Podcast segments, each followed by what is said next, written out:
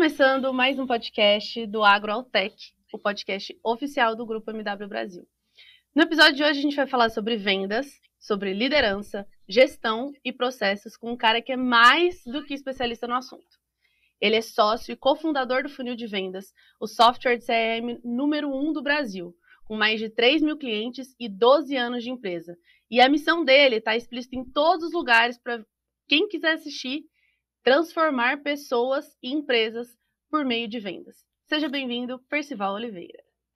Oh, prazerzaço estar aqui, Priscila. Né? Para mim foi uma honra é uma honra aceitar esse convite de vocês, acho que num momento tão especial do grupo. E pelo nosso breve histórico né, de conhecimento, de envolvimento numa questão tão clara que é o agronegócio no Brasil.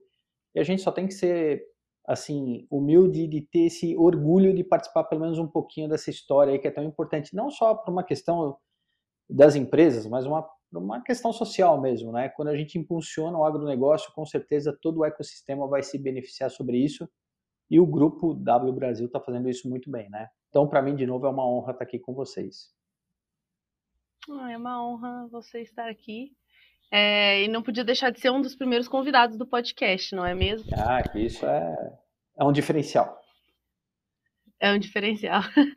Percy, para a gente começar, Sim. eu queria que você contasse a história da sua empresa, porque eu acho que, mais do que a gente falar de números, é importante é, mostrar o quanto a sua empresa é essencial no setor de vendas brasileiro e o quanto você é uma pessoa importante, o quanto os seus sócios são pessoas importantes, inteligentes e que fizeram essa diferença e mostrar, é, é, mostrando a, a, história de vocês, a gente consegue dar um pouco mais, trazer um pouco mais de humanidade, né? Então, mais do que o, os números do funil de vendas, eu queria que você contasse agora a história da empresa.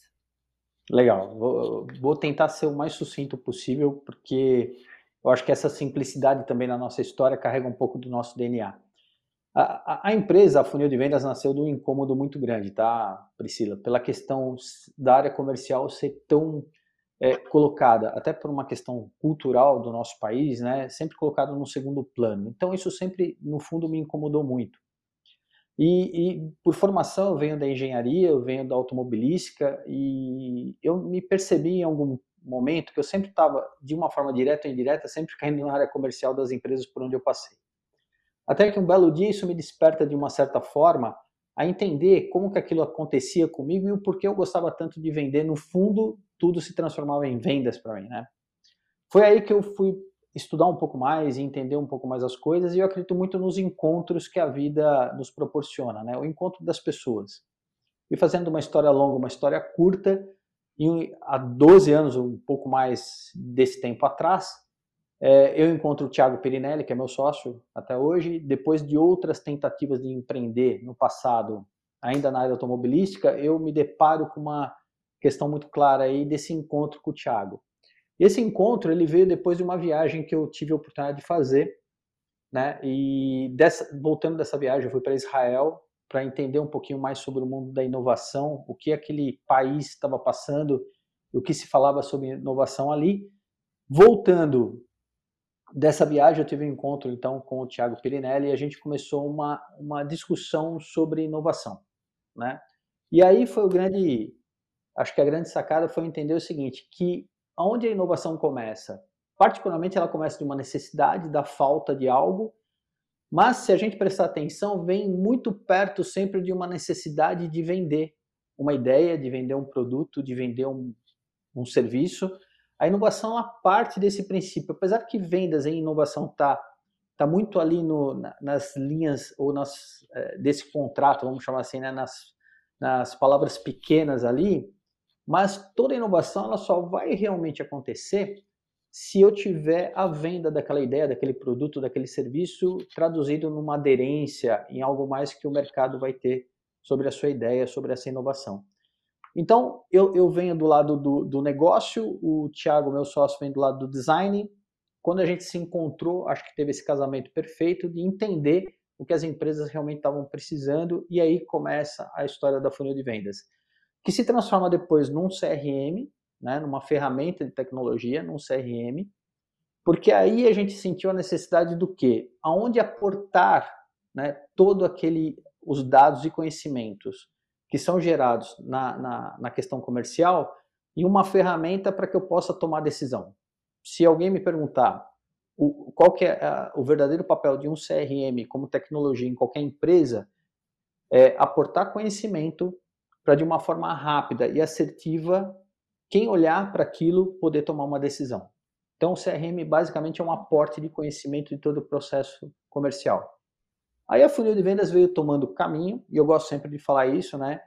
A, a persistência que, que levou a gente a chegar onde a gente está aqui hoje. Porque eu sempre digo o seguinte: a primeira conta, Priscila, que a gente vendeu do funil de vendas demorou nada mais, nada menos que três anos. Então, de ter a ideia de construir a ferramenta para vender a primeira conta, levaram-se três anos, né? E depois disso, nosso crescimento vem sendo é, de uma forma é, bem agradável para nós, ele vem atingindo aí números que são representativos para nós, mas assim, da simplicidade da ferramenta, da simplicidade do nome, né? Porque hoje falar funil de vendas é muito fácil. Há 12 anos atrás, quando a gente foi registrar funildevendas.com.br, ninguém falava de funil de vendas, né? Apesar de ser uma expressão muito mais antiga do que isso. Mas assim, a empresa, ela nasceu simples, quer se manter simples com esse objetivo que você é, abriu bem, né? Que é o nosso propósito, nossa única coisa, nosso principal princípio, que é transformar pessoas e empresas por meio das vendas. Então, acho que a nossa história só começou. Apesar de ter 12 anos, a gente só começou. E, e, o mais legal de tudo, Priscila, é que essa história ela vem se mudando a cada dia. A cada cliente, a cada desafio, ela vem mudando e ela vai ficando mais completa, vamos dizer assim. Então, para não falar muito da gente, mas falar daquilo que a gente acredita que vendas transforma. Vendas transforma empresas, transforma sociedade, transforma pessoas. Esse é um pouquinho da nossa história. Eu vou aproveitar isso que você falou, porque é, a gente já tem um histórico, então você já falou muito sobre isso, mas eu queria que você definisse da forma mais simples, porque se não for simples não funciona, para todo mundo começar do zero. Uhum. Começar essa mentalidade de vendas do zero. Como que você define venda? Eu, eu, defino venda como o princípio básico do ser humano. O, a gente acorda todo dia, tem um, um paralelo muito claro sobre isso, né? É, mesmo no teu home office ou quando você vai para a empresa, você é, você se apronta, você se prepara psicologicamente, você põe uma roupa melhor para ir para o teu trabalho. Isso é vendas. Você começou já, mesmo que de forma inconsciente, preparar aquilo que você acredita, aonde você está trabalhando, o que, que você está entregando melhor como vendas. Mas de forma bem ampla, vendas, é, Priscila, de, de, de um contexto que a gente já comprovou isso aqui no dia a dia, é ajudar outra pessoa a tomar uma decisão que é boa para ela, né? Traduzindo um pouco essa frase, então, ajudar uma pessoa a tomar uma decisão que é boa para ela. Porque toda venda tem no mínimo duas partes, né? quem está vendendo e quem está comprando, minimamente duas partes. Se as vendas são mais complexas ou envolvem outras partes dentro de organizações maiores, enfim, eu tenho pelo menos duas partes. Quando eu tenho essas duas partes, eu tenho entre elas uma negociação. Há uma negociação ali já acontecendo já desde o princípio da venda. E o que é comum dessas duas partes? Né? É, interesses, claro, tudo isso é comum, mas existe um ponto, um sentimento humano que é muito claro entre essas duas partes. Existe o um medo né? De quem vende, de perder o um negócio, e de quem compra fazer um mau negócio. Isso é natural, de uma venda mais simples, de um ticket muito pequeno, até uma venda mais complexa de um ticket maior. Se existe esse, essa questão do medo, o medo se dá por aquilo que você não conhece. Né? Basicamente uhum. é isso. O medo humano se dá por aquilo que você não conhece. Então, o papel do vendedor é ajudar o outro lado a tomar uma decisão. Né? Eu, eu sou meio contra alguns eh, critérios ah, de convencimento que você tem que usar é, do teu poder de convencimento. Não, você tem que pensar desde o princípio. Então, falando para quem quer começar do zero em vendas, o principal princípio do sucesso de vendas é você querer ajudar outra pessoa. Ponto. Então, para ser vendedor, é você, você não querer. precisa ter lábia. Não, pelo contrário, não tenha lábia. Os maiores vendedores, Priscila, que eu conheci na minha carreira, e é uma carreira já de 30 anos, foram pessoas tímidas, pessoas que é, introspectivas, mas com alto poder de empatia, né, traduzindo aquele de se colocar no lugar do outro, e com espírito muito profundo de ajudar outra pessoa. Os maiores vendedores que eu conheci. Tá? E olha que eu conheci alguns desses do, durante todo o meu trajeto, toda a minha jornada. Então, acho que está muito mais perto. E eu, eu gosto de dizer que vendas, né, Priscila, é uma ciência. Ela é uma ciência humana. Ela não é uma ciência exata, né? E ela como uma ciência social, humana, e tem esse componente do ser humano que é tão complexo, ainda bem, né? Porque é isso que dá graça na nossa vida, essa complexidade. Ela parte de alguns pontos que você pode ter processos bem controlados, mas você nunca vai tirar o fator humano, né? Uhum. Então, é, só para fazer um parênteses aí, a gente dá é, presta algumas consultorias e, e, até projetos pro bono, né, para universidades e é sempre assim alguém vem falar assim para mim, ah, então vendas, o vendedor vai acabar. Eu falei, olha, eu acredito que não, porque sempre vai haver uma necessidade das transações, mesmo no e-commerce, porque existe uma transação, pessoa compra de pessoa, então pessoas vendem para pessoas, né? Eu posso ter tecnologia, posso ter facilidades e conveniências que facilitam essa tratativa ou esse caminho, mas é uma ciência humana e quanto mais você conhecer do ser humano, mais você praticar empatia, mais sucesso em vendas você vai ter. E você acha que esse o sucesso que, a, que muitas empresas bem-sucedidas que elas têm em comum é a empatia? Isso são pessoas de, que são empáticas, pessoas dúvida. que trabalham ali. Sem sombra de dúvida, Priscila, é, a questão de eu sempre acredito nisso, né? Existe desde uma relação de você ter uma boa ideia, ter um bom produto é, e fazer com que esse produto é, ajude outra pessoa a ter uma vida melhor, a ter um resultado melhor no, no que faz, a ter uma performance melhor, é, é sempre da questão de que eu tenho alguém que precisa me ajudar a tomar essa decisão. Então, as empresas bem-sucedidas são feitas de boas pessoas. Eu gosto de dizer também o seguinte, né, Priscila? É, você não faz empresa boa com gente ruim. Você só faz empresa boa com gente boa. Com gente né? boa. Né? e, eu, e eu vou falar isso para você, assim, todo mundo que é gente boa, que você conhece, que te faz bem e que contribui com o teu crescimento, são pessoas que de alguma forma querem te ajudar se colocando no seu lugar. Então, eu gosto de dizer, o segredo de vendas é que não existe segredo. É, o bom vendedor é aquele mais humano possível, é aquele que se preocupa com o outro. E aí vem as técnicas, vem as ferramentas para potencializar isso, tá? Porque ferramenta e tecnologia precisa só potencializa aquilo que o ser humano já tem. Se o cara é arrogante e tudo mais, vai aparecer mais arrogância e tudo mais. Se o cara quer resolver problema realmente, ele vai se transformar através da tecnologia também. Ô Percy, isso, isso de bons funcionários tem muito a ver também com cultura da empresa, que é uma coisa que uhum. você fala muito também, né? Sim. Então, é, você acha que a cultura da empresa tem muito a ver com as vendas, que tem muito a ver com o sucesso da empresa também, né? Cultura da empresa, Priscila, assim, e é engraçado isso que eu falo assim, quando me perguntam, ah, como que você é, vê a cultura da empresa? Eu, eu entendo o seguinte, a cultura da empresa está nas paredes da empresa, não em quadros, não num, logotipo, é, mas está no que você sente da empresa, está dentro daquele ambiente, está tá do que as pessoas constroem, né? A cultura, existem várias teorias ou, ou mais, pessoas muito melhores do que eu para falar sobre cultura empresarial. A minha percepção e uma das vantagens que o meu negócio me traz é de conhecer várias empresas. Basicamente é o seguinte: você entra na empresa e você já sente a cultura dela. Quando você fala bom dia para a recepcionista, quando você caminha pelos corredores da empresa, quando você para numa mesa de, de um colaborador, ali você sente a cultura tá? A cultura, ela vem desse inconsciente, né, coletivo que acaba acontecendo dentro das empresas. Normalmente, a gente está numa empresa porque alguém um dia teve uma boa ideia, aquela ideia foi uma inovação, teve um, um, uma faísca ali que provocou tudo isso, e essa pessoa ou essas pessoas que começaram isso conseguiram juntar outras pessoas no mesmo propósito. Né? Isso de forma intuitiva acontece na maioria das vezes, Aí você começa a atrair. Existe aquele primeiro momento onde as pessoas enxergam um ponto em comum. E aí você começa qualquer empresa. Uhum. Qualquer empresa começa assim. Ok? Então, nós temos é, no Brasil, por cultura, o empreendedorismo. ele acontece por necessidade e poucas vezes por vocação, né? Então a pessoa perdeu o emprego ou, de alguma forma e foi, foi empreender. Felizmente isso está mudando, né? A gente tem agora mais empreendedores de uma forma mais focadas no propósito, né? Então, quando isso acontece, essa faísca e essa atração de talentos acaba gerando a cultura, né? E aí você pode me perguntar assim, mas a cultura é, empresarial, ela muda durante o tempo?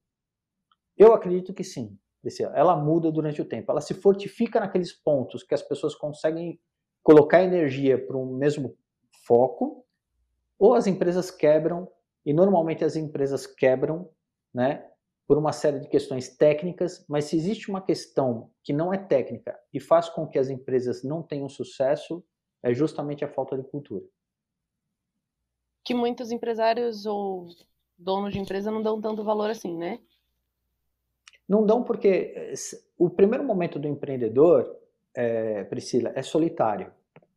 Porque normalmente uhum. só ele acredita na ideia, né? E depois você vai juntando pessoas que acreditam também nessa ideia, seja pelo teu sucesso pessoal, seja pela sua forma de ver aquilo e de expressar o teu valor sobre aquilo, né? Fazendo uma ponte, se você me permite, em relação a funil de vendas desde o início, meu maior sonho, se eu falar de sonho, né, é, pra, como empreendedor, é ter uma empresa meritocrática. É ter uma empresa que todo mundo tenha metas, que todo mundo ganhe mais se alcançar suas metas e que todos sejam reconhecidos pelo seu esforço. Né? E o esforço, muitas vezes, não está por é, trabalhar 12, 16 horas, mas está por olhar a empresa como, como se fosse dele e ele entregar ali o que é mais uhum. precioso, que é o tempo, mas de uma forma feliz e leve. Eu sempre digo isso. Hoje, um pouco antes dessa nossa conversa aqui, eu tive uma reunião com o meu time, o time inteiro da empresa. E foi uma das mais pesadas. Eu vou falar para você, porque a gente está no começo do ano e a gente tem uma característica muito clara aqui. A gente acelera muito no começo do ano. Muito. A gente não espera o carnaval, não espera. Né? Tanto é que o nosso final de ano é no meio do ano. A gente tem essa filosofia a gente joga o nosso dezembro para junho, tá? Psicologicamente isso faz a gente correr muito em janeiro.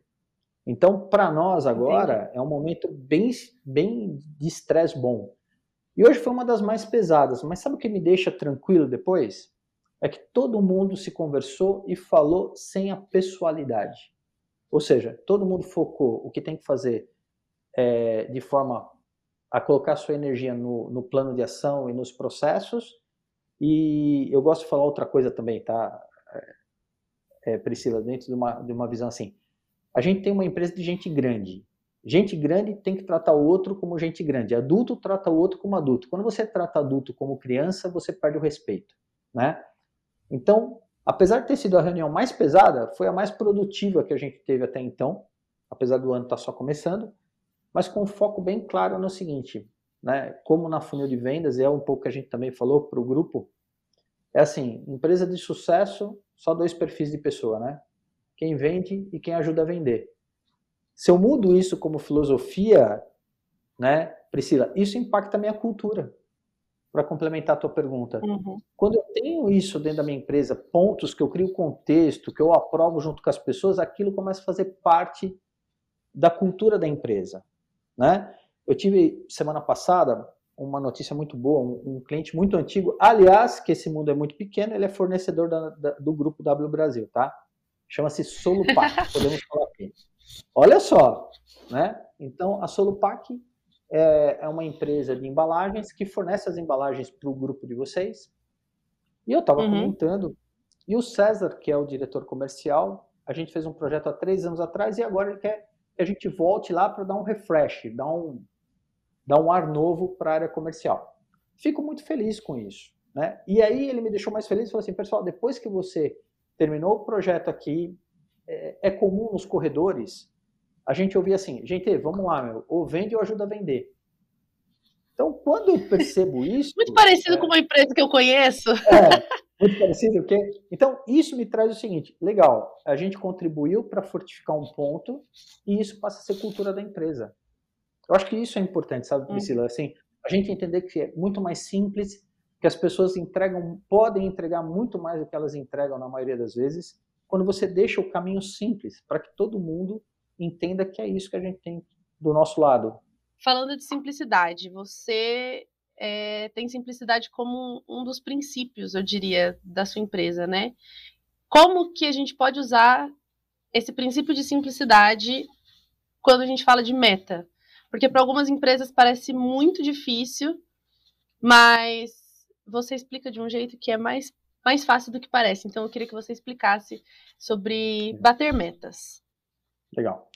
É, é comum, né, Priscila? To, na grande maioria das vezes, a área comercial ela tem um foco muito, muito claro sobre, olha, tem uma meta, principalmente em vendas, isso fica claro, né? chegou no final do, do, do, mês ou do período, enfim, vai se cobrar uma meta e tudo mais. Eu posso falar com a minha própria experiência, Priscila, a gente entra nas empresas e pergunta se as metas estão, estão claras, né?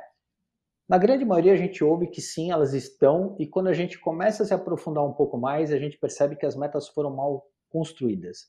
Ou não existe a meta, ou a meta veio de um número aleatório. Infelizmente, isso acontece na maioria das empresas, independente do tamanho, tá? Priscila? Porque é muito difícil você desenhar uma meta real, né? Então, acho que o primeiro exercício de toda direção, liderança de empresa, é se esforçar para entender realmente a construção da meta. E aí começa uma corrida meio é, sem, sem razão de ser, né? Então, de alguma forma, alguém colocou um número como meta e todo mundo fica correndo para aquilo. Então, acaba acontecendo assim, tá, Priscila? Para dar um exemplo, para a gente contextualizar. Chega no final do mês, existe uma reunião comercial, aí o gestor comercial começa essa reunião de uma forma muito comum nas empresas. Ele vira para o time comercial e pergunta: e aí, como foi o mês? Então aí já tem uma, uma fragilidade. Se o gestor esperou todos os 30 dias para perguntar para o seu time de vendas como foi o mês, tem algo errado. Porque eu acho que isso tem uma parte uhum. de responsabilidade do gestor do acompanhamento diário sobre isso, né? Mas isso traduzido na meta é o seguinte: todo mundo fica esperando o final para se cobrar a meta. E a meta, ela acontece muito antes, na causa. Se a gente puder usar a questão de uma lei, uma lei da, da, da natureza, que é causa-efeito, eu coloco a meta como efeito.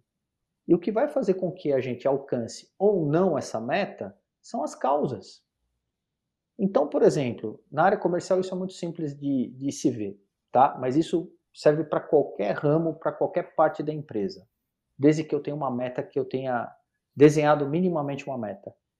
Se em vendas eu preciso prospectar alguns leads, gerar visitas em cima dessa prospecção, gerar propostas em cima dessa visita, né? Aí são as causas.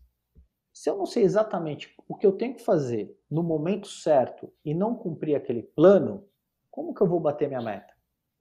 Né? Então, um erro gravíssimo que infelizmente eu vejo muitos líderes é, cometendo é no final só cobrar a meta do vendedor. E deveria ser muito mais simples, por isso a simplicidade. Não cobre mais a meta do teu vendedor. Cobre o plano de ação que ele tem para chegar até essa meta. Então é, não adianta você é, querer, vamos dar aqui o, o, o exemplo né, mais simples possível, ah, eu quero emagrecer 10 quilos, quero emagrecer 5 quilos ou quero emagrecer, ponto, eu tenho minha meta, emagrecer 5 quilos. Não adianta você chegar no final do mês e subir na balança para ver teu peso. Adianta sim você criar um plano de dieta, de exercícios e cumprir aquilo de forma consistente, que se você sabe que se você fizer aquilo, a probabilidade que você tem de chegar no final do período e estar tá mais leve, estar tá mais magro, é muito grande. Então, gente, se eu posso dizer alguma coisa sobre meta, não existe é entender, meta sem plano. Não existe uma meta sem um plano de ação, né? E eu digo sempre o seguinte, né, Priscila, que a meta tem uma questão da probabilidade, né? O que, que é probabilidade?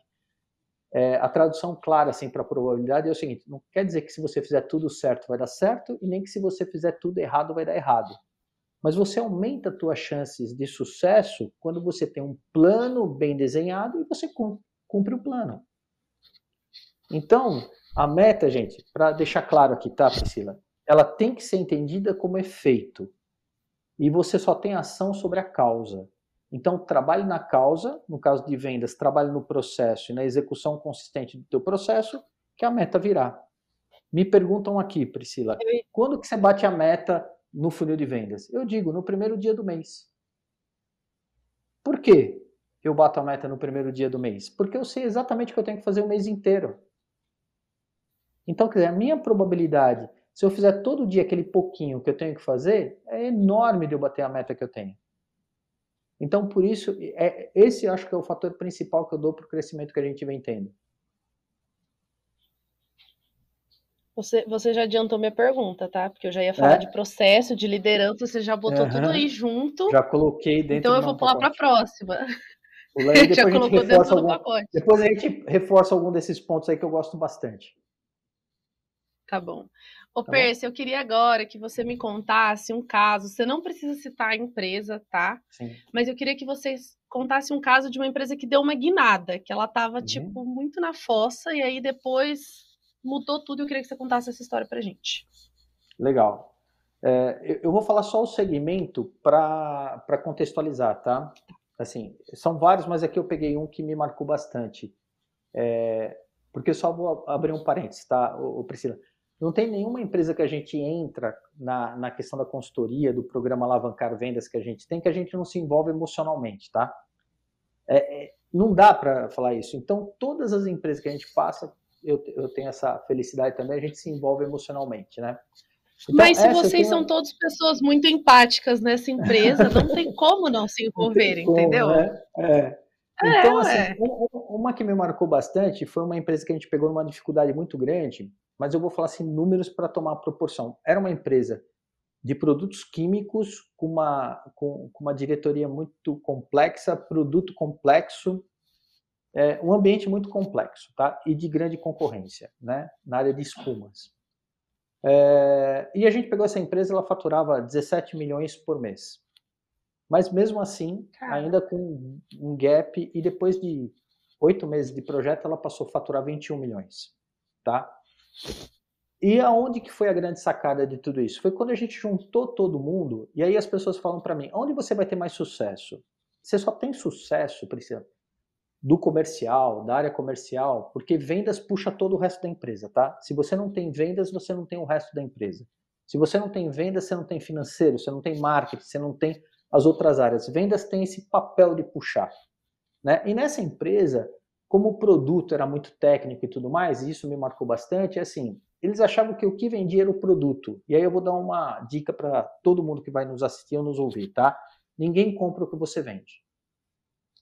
Todo mundo compra um porquê o seu vende. produto, é, o porquê você vende e compra a solução ou que resolve o teu problema de alguma forma. É isso que você compra. Então essa empresa, ela passava por esse momento. Puxa vida, você entra numa empresa dessa, os caras tudo fera, uma empresa já faturando alto. E, o que, que você vai melhorar? E aí tem um ponto que serviu para ela e serviu para todas as outras que a gente passou, tá, Priscila, que a gente vem passando. Que eu chamo de engajamento das pessoas por um propósito comum. Não, não é? Você tem um exército forte quando todos estão engajados dentro de um propósito. Né? Quando todo mundo fala assim, puxa vida, eu faço parte disso. E a magia, a mágica das vendas acontece por isso que vendas têm esse poder de colocar todo mundo no mesmo objetivo. Então, quando a gente entrou nessa empresa e a gente começou a chamar todo mundo, e a gente chegou, o pessoal falou assim: ah, nós vamos fazer o um projeto de vendas aqui, mas chama teu financeiro, chama compras, chama teu técnico, chama teu engenheiro.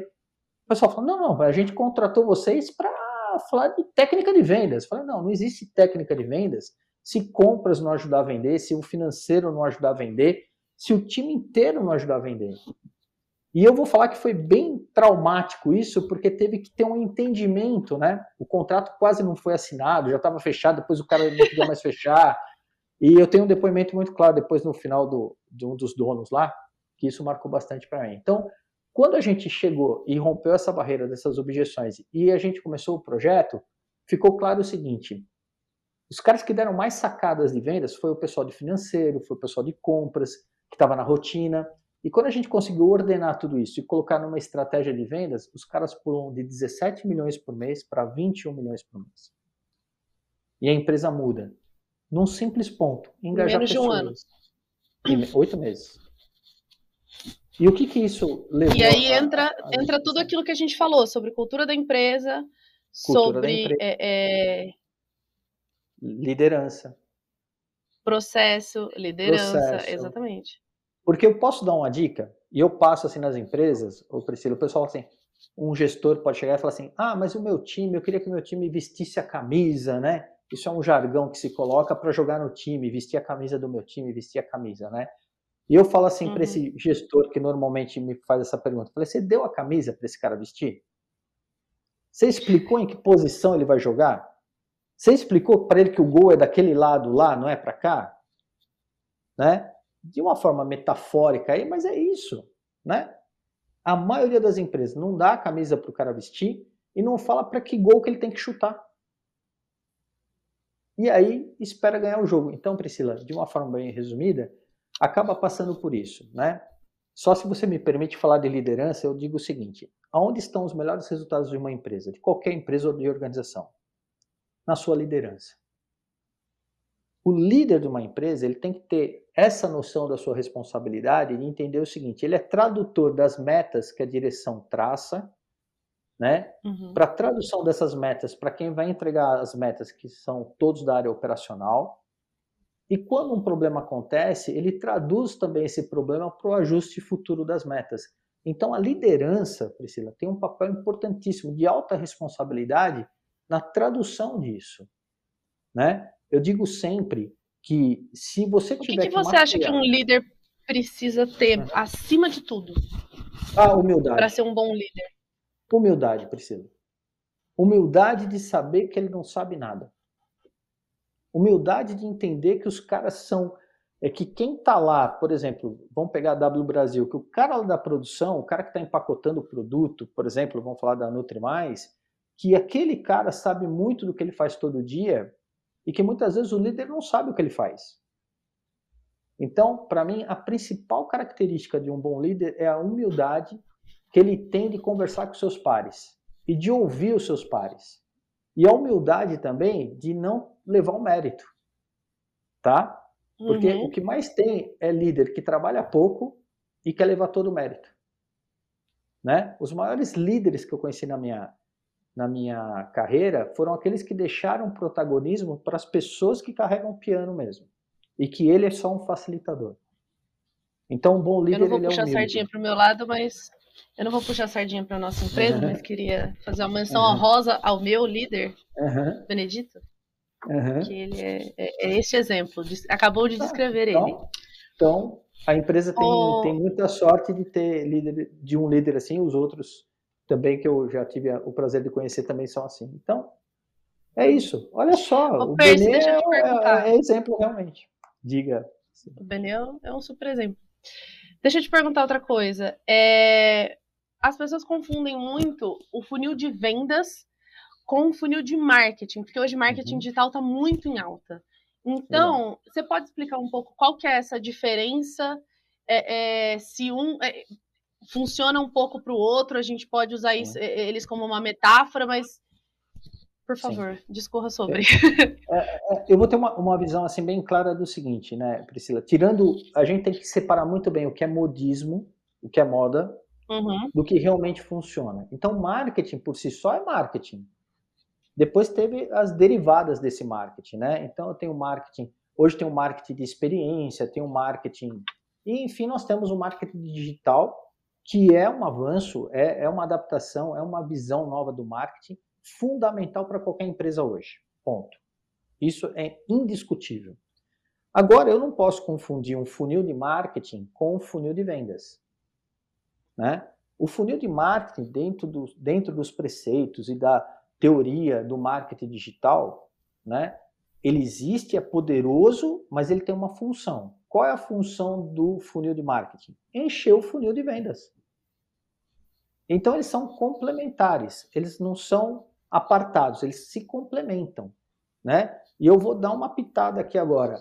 Tem um terceiro funil poderosíssimo nessa história, que é o funil do sucesso do cliente. Então nós temos que navegar com bastante cuidado nesse oceano chamado marketing digital. O funil é uma tradução da metodologia que tem uma única função: encher o funil de vendas. O funil de vendas tem a obrigação e a função de entender o processo, entender as etapas, entender suas taxas de conversão para tomada de decisão. E quando você tem um cliente satisfeito e ele faz parte do teu ecossistema agora, ele abre um outro funil, que é o funil de sucesso do cliente, que pode muito bem ser usado para alimentar novamente o funil de marketing. Então, são viram... complementares. E aí vira um círculo virtuoso. Percy, para a gente finalizar, eu queria que você desse um conselho para quem tem uma empresa e está passando por uma crise de vendas. Legal. Eu, eu, eu sempre digo o seguinte, né? É, eu, eu não, não, quero que a minha história ou, ou, conselhos, né? Eu vou dizer sobre a minha perspectiva, o que eu vivi. Porque eu sempre digo assim, a minha história eu posso contar, né? Outro a gente pode seguir de exemplos, a minha história eu posso contar. Então, assim, se você está na tua empresa, começando ou não começando, mas você se encontra num momento onde você percebeu que os resultados comerciais que você está tendo estão muito longe ou estão aquém daquilo que você precisa ter, parabéns. Você criou o primeiro momento, que é o momento de consciência. Né? Porque tem muita gente, viu, Priscila, que nega isso. Vive na negação. E quando menos se espera, não existe mais empresa. Então, primeiro, se você percebeu isso, você está no estado de consciência. Ótimo. Conselho que eu dou: seja o mais simples possível. Qual é a maneira mais simples de você melhorar teu resultado comercial? Qual é?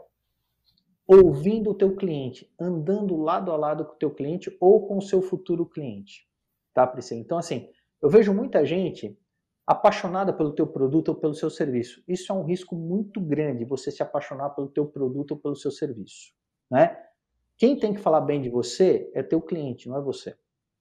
Então, esse é o primeiro ponto. Então, conselho mais simples do mundo para você ter sucesso em vendas, né? Ande lado a lado com o teu cliente, se ele já comprou de você, ou do seu lead, né, do seu futuro cliente. Faça perguntas, chegue até ele, pergunte o que, que a sua empresa pode melhorar. Seja humilde de pedir ajuda, né? Quando você faz isso para a tua carteira de clientes ou para aqueles que são seus possíveis clientes, eles têm o maior prazer de te ajudar. E aí você pode ter os grandes insights. Então, de novo, é anda lado a lado com o teu cliente e com o teu futuro cliente, que você vai ter um resultado absurdo. Posso dar um último ponto aqui, Priscila, que aconteceu comigo agora? Você pode se você quiser, Percival. É, a gente fechou, eu gosto de falar de coisas reais, né? Então a gente fechou um projeto novo, o último projeto que a gente fechou. É para uma empresa bem bacana. Ele faz um tipo de suco, suco integral, premium, tal. E aí a gente fechou o projeto e o que eu fiz? Eu adoro isso. Já no primeiro final de semana agora, já me debrucei, já andei, já fui em alguns lugares, já fui ver PDV e tudo mais e fiz um pequeno resumo dessa minha, desse meu final de semana. Eu percebi que as pessoas olharam e falaram assim, caramba, esse cara já fez isso? Mas é porque se eu não vou entender lá na ponta como que as pessoas estão vendo o produto, como que elas estão consumindo, como que elas pedem o suco no balcão, como que a gente pode construir uma estratégia de venda se eu não estiver perto do cliente? Tá? Então, isso para mim é o principal para ter sucesso em vendas lá no começo, se você está começando agora, se você está no momento que você precisa melhorar suas vendas. É isso. Se colocar no lugar do cliente, na primeira experiência, Sempre. já. Sempre. Já sempre você vai ter grandes insights. Você vai ter grandes insights.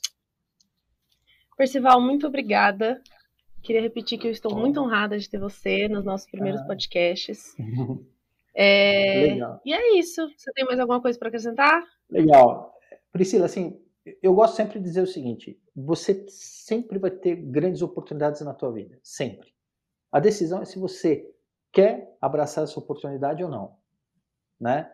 Então, agora fazendo um parênteses aqui, quando vocês falaram dessa iniciativa e tudo mais, e até veio o convite para mim, eu fico assim, é uma obrigação de estar aqui, de estar com todas as minhas forças aqui, porque assim, a gente tem que acreditar quem faz, a gente tem que apostar nas pessoas que fazem. Você está fazendo. Você quer, quer coisa maior que isso? Vocês estão fazendo, o grupo está fazendo. Para mim é uma honra, então, fazer parte um pouquinho que seja aí dessa, dessa história de sucesso. Obrigado, Priscila. Obrigado, Benê. É, é mais obrigado, do que um obrigado, pouquinho. Wellington. obrigado todo mundo aí, que eu já, assim, de antemão tenho uma admiração muito grande. Obrigado mesmo e foi uma honra para mim estar aqui hoje. Foi uma honra para mim entrevistar você. É, muito obrigada. Para quem quiser saber mais sobre o funil de vendas, é só entrar no site ou no Instagram. E seguir as nossas redes sociais também, do Grupo MW Brasil, de todas as nossas empresas, Nutrimais, Rural Pago, TechChat, Buscar Rural. A gente fica por aqui. Até o próximo episódio. Tchau. Legal. Obrigado, gente.